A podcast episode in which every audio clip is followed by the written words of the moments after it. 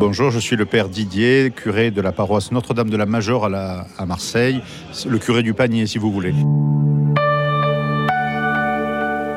Voilà, alors d'abord, par rapport aux enjeux, je trouve que le, pape, il est un peu comme notre poil à gratter. C'est-à-dire que nous sommes très très heureux de l'accueillir, en particulier moi qui est marseillais, l'accueillir à Marseille, c'est extraordinaire. Mais il vient nous dire des choses qu'on n'a pas forcément envie d'entendre. Et donc, euh, en nous parlant de la Méditerranée comme lieu de passage, mais aussi euh, comme obstacle entre les religions, entre les personnes, il vient nous rappeler le cœur de l'Évangile. Le cœur de l'Évangile, c'est l'accueil inconditionnel.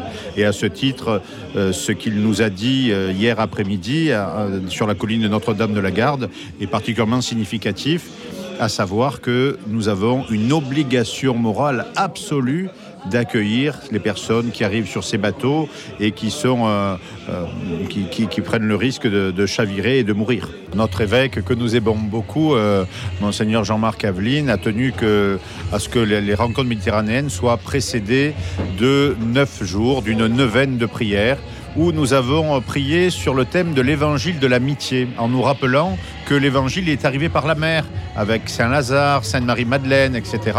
Et que la mer, c'était euh, aussi euh, synonyme de bonnes nouvelles, d'heureuses surprises.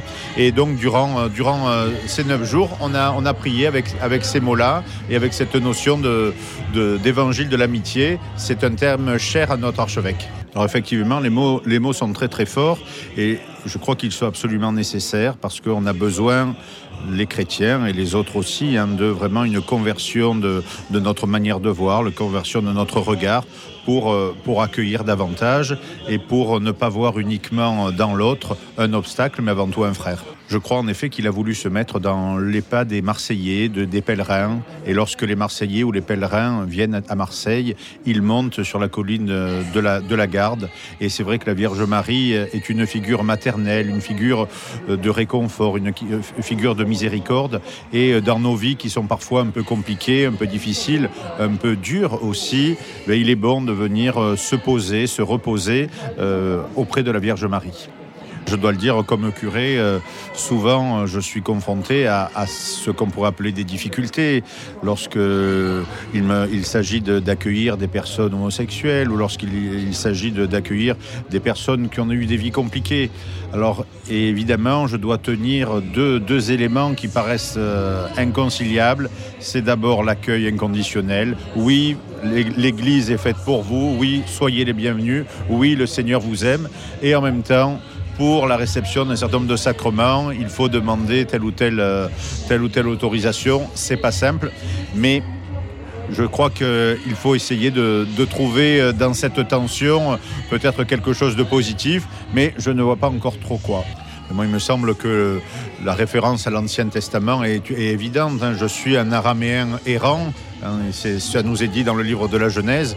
Il faut se souvenir qu'être croyant, c'est être euh, nomade, c'est sans cesse se déplacer. Et le déplacement, il est non seulement géographique, il suffit de regarder euh, euh, la vie d'Abraham ou la vie de Joseph, le patriarche Joseph. Mais le déplacement doit être à la fois géographique, mais aussi existentiel. Apprendre à se déplacer, à déplacer nos représentations. Et si le pape François nous parle autant des migrations, de ceci, de cela, mais c'est qu'on est encore loin du compte et que notre, notre esprit, notre cœur n'est pas encore bien converti. Et, c'est vrai qu'il y a beaucoup de tensions, beaucoup de peurs, beaucoup de difficultés. Et je, je, je vous parlerai sans angélisme. Dans ma, paroisse, c'est euh, il y a de l'insécurité, il y a du trafic de drogue, il y a euh, vraiment euh, des relations qui sont pas toujours bonnes entre différents quartiers ou différents immeubles. C'est difficile et la rencontre, c'est évidemment un idéal, c'est notre horizon, vivre sous le mode d'une rencontre qui se passe bien, mais c'est difficile, c'est un enjeu. Et donc ne soyons pas naïfs, si le pape vient, c'est pour nous rappeler les fondamentaux, mais on n'oublie pas que c'est difficile et qu'on n'y est pas encore.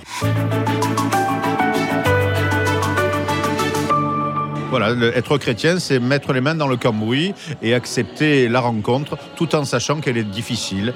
la semaine dernière, il y a quelques jours, pardon, il y a un, paroissien qui me disait qu'il avait accueilli un des jeunes euh, participants aux rencontres méditerranéennes. C'était une jeune femme libanaise qui portait le foulard et lui euh, considérait que le foulard était vraiment euh, symbole de la soumission des femmes eh il a fallu la rencontrer, il a fallu la loger, il a fallu manger avec elle, il a fallu faire un petit chemin de, vie avec elle.